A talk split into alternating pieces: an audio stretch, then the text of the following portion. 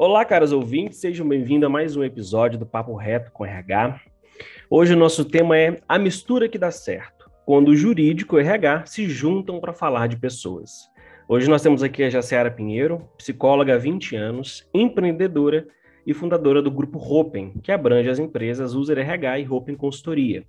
Também temos aqui o Gustavo Fonseca, nosso convidado especial, que é advogado há mais de 13 anos, empreendedor e especialista em direito do trabalho e corporativo.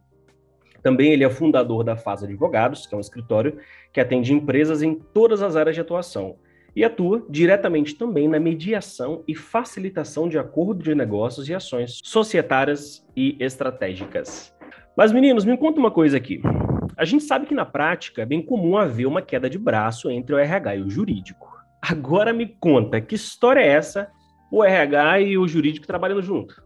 Na verdade, acho que a gente tinha que começar fazendo a pergunta por quê, né, Gustavo? Que a gente ainda encontra, nos tempos de hoje, RH se degladiando com o jurídico. E eu vou fazer uma provocação a você, que às vezes é porque eu acho que o jurídico, para às vezes, é entendido pelo RH como um calo, como aquele que só fala assim, não, não pode. É aquele que só pensa do lado negativo da coisa. Será que é por aí? Oi, pessoal, tudo bem? Obrigado pelo convite, em primeiro lugar. Prazer estar com você mais uma vez, já. Sempre que a gente se junta, sai alguma coisa boa, né? Espero que hoje também seja assim. é, sim, é, você tem toda a razão. Infelizmente, né, o mercado é, ainda funciona muito dessa forma. É, eu tenho uma opinião sobre isso. É mais cômodo, é mais seguro para o advogado dizer não, dizer que não pode, dizer que a lei não autoriza, que ali há um risco, né? A gente até brinca aqui no escritório que todo negócio tem risco. Você não precisa de um advogado só para te dizer que você tem risco. Se você não quiser correr risco, faça outra coisa, que não seja abrir uma empresa e desenvolver um negócio. É, então, assim, eu acredito que é, para o advogado acaba sendo mais cômodo. Muitas vezes também é uma forma é, daquele advogado mais tradicional ou que ainda não tem uma experiência né, para agregar ali no, na condução do caso é uma forma dele se, se valorizar, né? Dele mostrar serviço, assim, então escrever cláusulas grandes, né? É, fomentar algumas inseguranças e aí ele ajuda a resolver. Mas esse a gente já, já tem vários casos para contar, né? Que esse não é o melhor caminho. O melhor caminho é quando a gente se posiciona para mostrar, né? ajudar o empresário a fazer o que ele já decidiu fazer. Tem até uma, uma frase do, do JP Morgan que a gente gosta muito, que ele diz o seguinte: Eu não quero um advogado que me diga o que eu não posso fazer. Eu quero um advogado para me dizer como fazer o que eu já decidi fazer. Então, é claro que a gente não vai orientar um cliente a fazer nada ilegal, a gente né, nem pode fazer isso.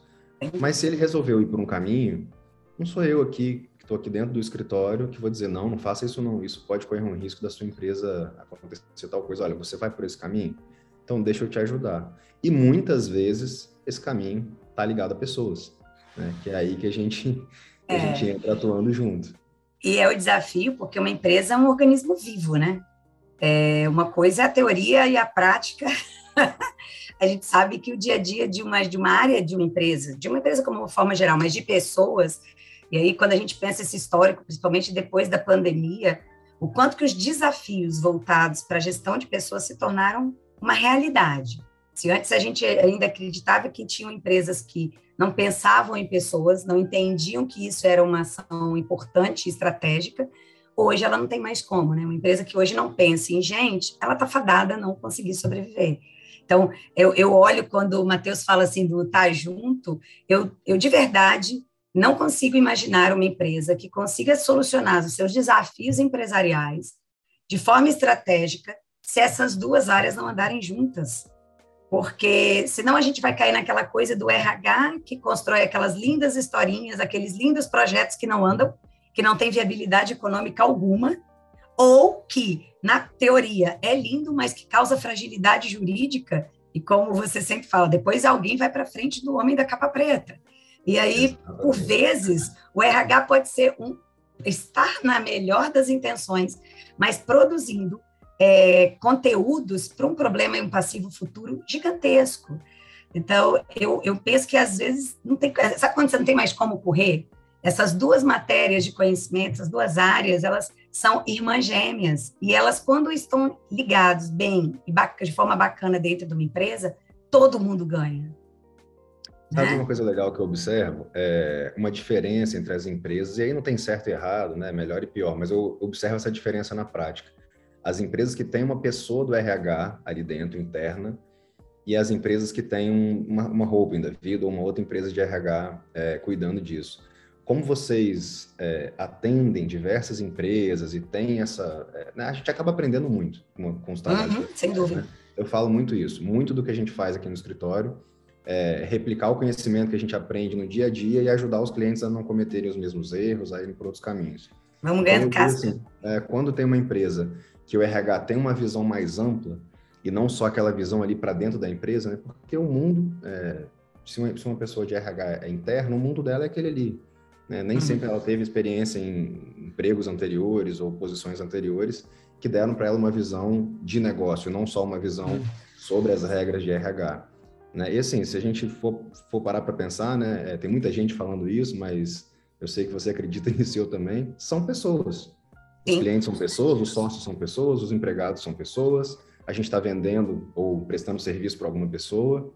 É, uhum. E como você disse, se a gente não tiver alinhado com essas pessoas, em especial, né, falando de RH, com essas pessoas que estão trabalhando para a gente, isso pode acabar numa discussão judicial.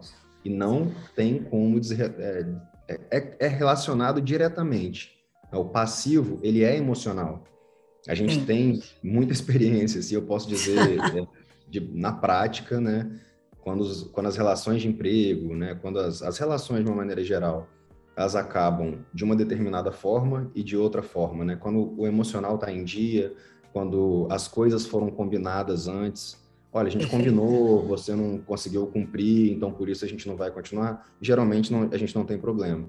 Não são uhum. questões, por incrível que pareça, né? Quando talvez uma pessoa que não esteja acostumada assim, a lidar com justiça do trabalho, com RH, e pensar assim, ah, qual é o principal motivo de ação trabalhista? É dinheiro na minha uhum. visão, não é dinheiro. A, o principal motivo é, é, sentimento de ingratidão, é, é, o, é, o, emocional abalado. Descuido então, na saída. E aí, assim, a gente não tem também, é, nós advogados, não temos uma preparação nem na faculdade e nem encontrei, assim, nenhum curso sério mesmo, de verdade, que passe para gente o conhecimento que vocês têm, que são os conhecimentos, do, né, seja psicólogos, sejam uhum. gestores de RH, então, a gente, mesmo bem intencionado, a gente precisa de apoio. Né? A gente uhum. tem alguns casos de, de, de construção de, de, trabalhos em conjuntos, né? de acordo Sim. sócio, de algumas coisas é. que é, eu não conseguiria fazer meu trabalho sem o trabalho e nem eu. e acho que vice-versa também, né? Sim. E quando a gente pensa isso, é só você ver estatisticamente aquela questão, né? O número de acordos nos processos. Se realmente o problema fosse aquele, talvez eles iriam até muito mais longe. Mas, por vezes, questões trabalhistas se resolvem logo nas, nos primeiros encontros, porque aí está alguém precisando, às vezes, ser ouvido. Né? Quando uma saída não fica bacana, às vezes precisa sentar para falar assim, agora alguém vai nos ouvir, né? E a gente sabe que isso é desafiador. E pensando em RH, que infelizmente a gente ainda tem no mundo muita discussão sobre os modismos, né? Hum. De que, é por exemplo, RH, mais é, um mas... comum, né? de uma forma geral, o mundo empresarial, é, eu me preocupo verdadeiramente com, às vezes, movimentos muito loucos e muito, muito não sincronizados de modismos. Então, a gente, por exemplo, está na onda do partnership. Então, de repente, todo mundo resolve fazer programas, mexer com remuneração. Aí, depois, você tem cliente que você já resolve desconstruir regras.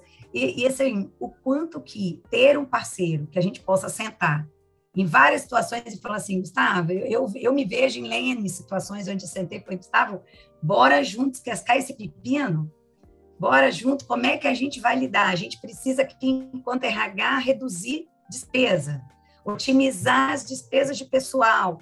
Como é que você me ajuda a entender a lei sob a ótica do que a minha empresa precisa para que a gente, de fato, possa entregar algo estratégico? Porque essas duas áreas, quando se juntam, conseguem de verdade falar de grana de uma forma muito bacana. E que, é um, e que rompe o mito, né? Porque todo mundo acha que RH é só o da, do endomarketing, nada contra, falando como alguém de RH, mas a gente precisa sentar no, no, o RH só se torna estratégico quando ele senta para discutir negócio, quando ele sabe o tamanho da conta que ele está gerando e o quanto que ele pode ajudar a economizar. E vocês, enquanto advogados, são os meus, eu falo que são anjos da guarda, para ajudar a entender o que, que a gente, enquanto RH, pode associar pessoas e a lei. E fazer aquilo que você sempre fala para mim, né? Utilizar a lei em favor do negócio. Porque não é para dizer não, é para como você vai utilizar a lei que você conhece e eu não conheço, mas que juntos a gente pode fazer muita diferença no caixa e para as pessoas das empresas, né? Perfeito. É, conhecer a lei, assim, é premissa básica, né, claro, mas a lei também, né, ela num, num vácuo, assim, no espaço, ela não serve para nada. Né? Uhum. O direito sozinho não serve para nada. Isso é, é uma crítica até que eu faço, assim, aos meus colegas advogados, a gente né, sempre conversa nas comissões do OAB, e aí, gente, vamos parar de endeusar a nossa área e entender que se a gente não aplicar ela em conjunto com outros conhecimentos, a, a gente não serve para nada. A gente precisa conhecer de RH, a gente precisa conhecer de contabilidade, a gente precisa uhum. entender de finanças, a gente precisa entender de gestão muito, se você for atuar é, como advogado empresarial. E assim, falando de momento de atuação, né? É, em falando em, em, riscos, né, possíveis passivos, o melhor momento é a gente atuar antes que eles aconteçam. Né? Não é deixar, ah, mas como é que eu vou saber é, se eu vou ter um problema trabalhista? Olha, é, é realmente é difícil saber se você vai ou não ter um problema trabalhista. Mas se você cuida das pessoas, dos seus procedimentos internos, dos seus processos, é, trabalha dentro dos limites da lei, vai fazer banco de horas? Tem uma regra para fazer. Você pode compensar? Pode, vai ser vantajoso para sua empresa. Quer trabalhar os domingos e feriados? Tem uma forma de fazer. Qual é o seu sindicato? Como é que está a sua, a sua relação com o seu sindicato? Né? Quem uhum. negocia para você? É você que vai lá brigar com o sindicato ou tem alguém é, que está acostumado a conversar com eles e faz esse papel para você? Mas eu gosto de, de, olhar muito também pelo, pelo nome da oportunidade. Né? Tanto, acho que tanto o RH como o jurídico ainda tem assim, um, um estigma um pouco de a gente serve para resolver problema ou evitar problema. e, um, e, um, negócio muito legal que a gente faz junto, por exemplo, né, dentre as, dentre as várias oportunidades, mas uma coisa que a gente vê é, resultados rápidos é, por exemplo, auditar a folha de pagamento. Oh. Então, a gente olhar ali dentro da folha de pagamento, né, é, e ainda mais a USE com toda a tecnologia agora, que ficou muito mais fácil da gente fazer isso. É, então, o que que, esse, que que esse empresário pagou a mais nos últimos cinco anos e que esse dinheiro poderia ou estar no bolso dele ou voltando para a empresa investir, crescer e aí uhum. sair na frente da concorrência? Né? Que tipo de... É, não necessariamente ele pagou errado, e aí, de verdade, né? Ele não pagou errado. Às vezes ele não tem conhecimento por exemplo, que a contribuição ao sistema S tem um limite. Se você passar do Sim. limite de salários mínimos, você não precisa pagar mais do que aquilo. E aí, né, a gente pega empresas grandes, grupos bem estruturados, que têm holdings de participação, que têm centro de serviço compartilhado, que têm RH interno, que têm jurídico próprio, e são tantas leis, né? É, no Brasil são em média duas leis é, tributárias, eu sei que são mais ou menos duas a cada dia, se a gente pegar em média quantas leis são, quantas ah, regras no ano. É. É, trabalhistas eu não tenho esse número de cabeça, mas é muita coisa, e muda, né? A última Aham. mudança não foi a reforma trabalhista. Né? Vem as medidas provisórias que convertem não em lei, aí elas caem, tá valendo, não tá valendo. A gente passou um sufoco na pandemia para um sufoco no sentido, é muito trabalho. Né? Foi. Pensa um período que RH e, jurídico trabalhou e vamos dois. Um desafio, Nossa. né? E assim, né, vai sair uma medida provisória, e aí, gente, às vezes, eu negociando com o sindicato no sábado e no domingo, para fechar as portas das lojas, antecipar umas férias, acontecer alguma coisa. Aí na segunda-feira ou no domingo à noite uma medida provisória e aquela negociação ali caía por terra porque agora estava autorizado para todo mundo. Mas enfim, a gente estava fazendo a nossa parte. É isso que, que eu entendo assim. Não dá para prever? Não, não dá para prever. Mas você sabe mais ou menos o que pode ou o que não pode. Se você tiver uma boa orientação jurídica, tiver um bom RH, você vai ter certeza do que pode e o que não pode. E quais são esses limites? A gente tem Sim. uma margem muito grande para trabalhar. Né? Não é, é preto e branco, não é uma coisa binária, né? Zero. Não é binário. E eu acho que daí vem a questão do conhecimento, porque por vezes foi binário. Eu lembro no passado, quando tive que ajudar empresas a criar uma estratégia de remuneração mais agressiva, ou mesmo um plano de CAC, salários, e que as primeiras respostas que na época de alguns casos eu passei, eu escutava assim, não, não pode não, não pode. Eu falava, gente, eu estou já quase desistindo de tentar ajudar. Né? E isso às vezes era decisivo para aquela empresa, porque aquela empresa estava no, numa região, no marketing específico, em que ela precisava ser competitiva, porque salário mexe com custo, composição. Então, o quanto que o cliente vende, uma empresa vende, está completamente direcionado a quais são as peças que ela tem dentro de casa.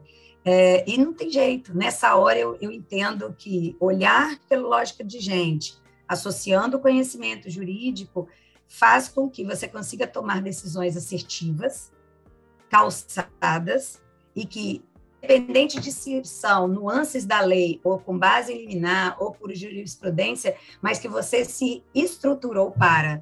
Você não fez porque era para um e não em detrimento a outros, você faz orientado de forma que você consegue dar uma sustentação. E, de fato, fazer.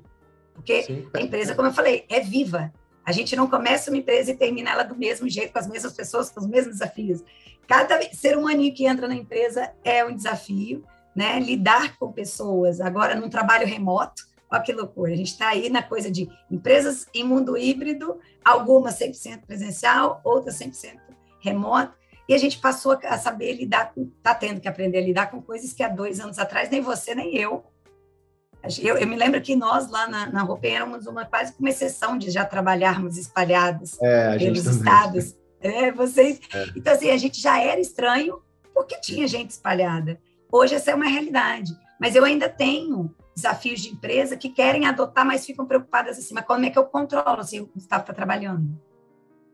É, como é, é que eu monitoro, Gustavo? Tem coisas que são assim, isso está muito, é, ainda é novidade, né?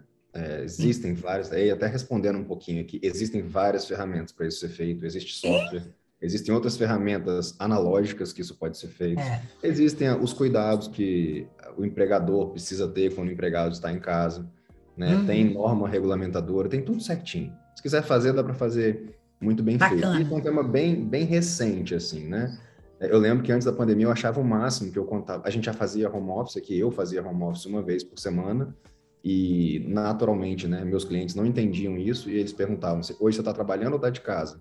Né, como se eu não estivesse trabalhando quando eu estava em casa. Eu, tinha, eu tenho um escritório até hoje na minha casa e eu digo para o pessoal: gente, o dia, eu não vou dizer que é o dia que eu mais trabalho, mas é o dia que eu sou mais produtivo, porque eu tenho eu menos interrupções. Então, eu tiro aquele dia para resolver tudo que depende só de mim, que eu preciso sentar na cadeira ali e fazer.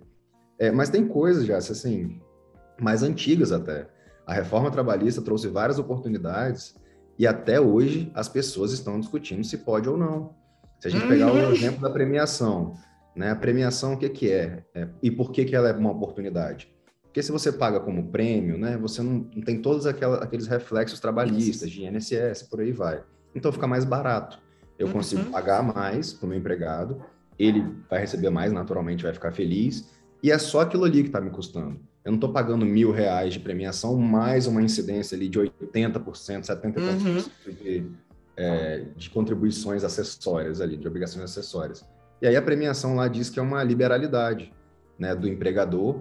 Então tem esses dois termos, para pegar um exemplo prático, assim. E, e só para exemplificar como que o negócio não é tão difícil, sim, se a gente tiver um pouquinho de boa vontade é, de estudar. Né? Mas aí saiu a reforma trabalhista, não tinha jurisprudência ainda. Então não dá para o advogado ir lá na justiça e falar assim, olha, os juízes estão falando que não pode, então eu vou falar que não pode, né? E ter aquela, aquela resposta de segurança.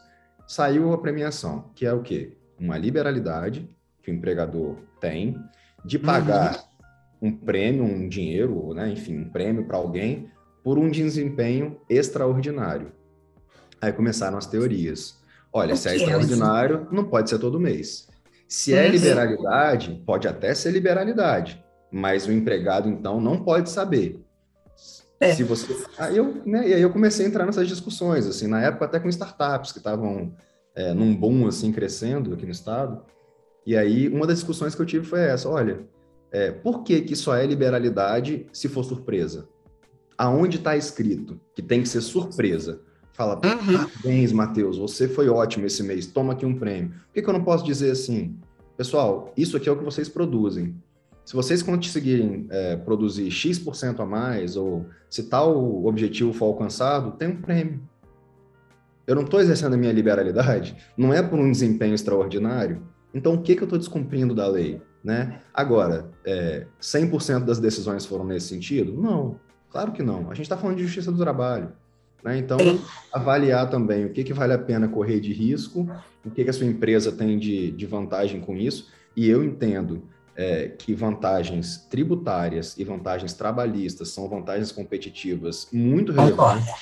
Muito. Porque se a sua folha de pagamento está mais enxuta, se a sua tributação está mais enxuta, o seu concorrente não vai conseguir é, uhum. é, entregar o mesmo com o mesmo preço. Verdade. Então, assim, será mesmo que não vale a pena é, correr um pequeno risco mas correndo o risco de ter um grande retorno frente ao seu concorrente, ganhar mercado, né? Então, é, é aquela coisa da... A gente fala muito isso também, né? É, é, não adianta ser só RH e só jurídico. É preciso ter visão de negócio. É preciso colocar na pele ali do, do empresário e pensar, olha...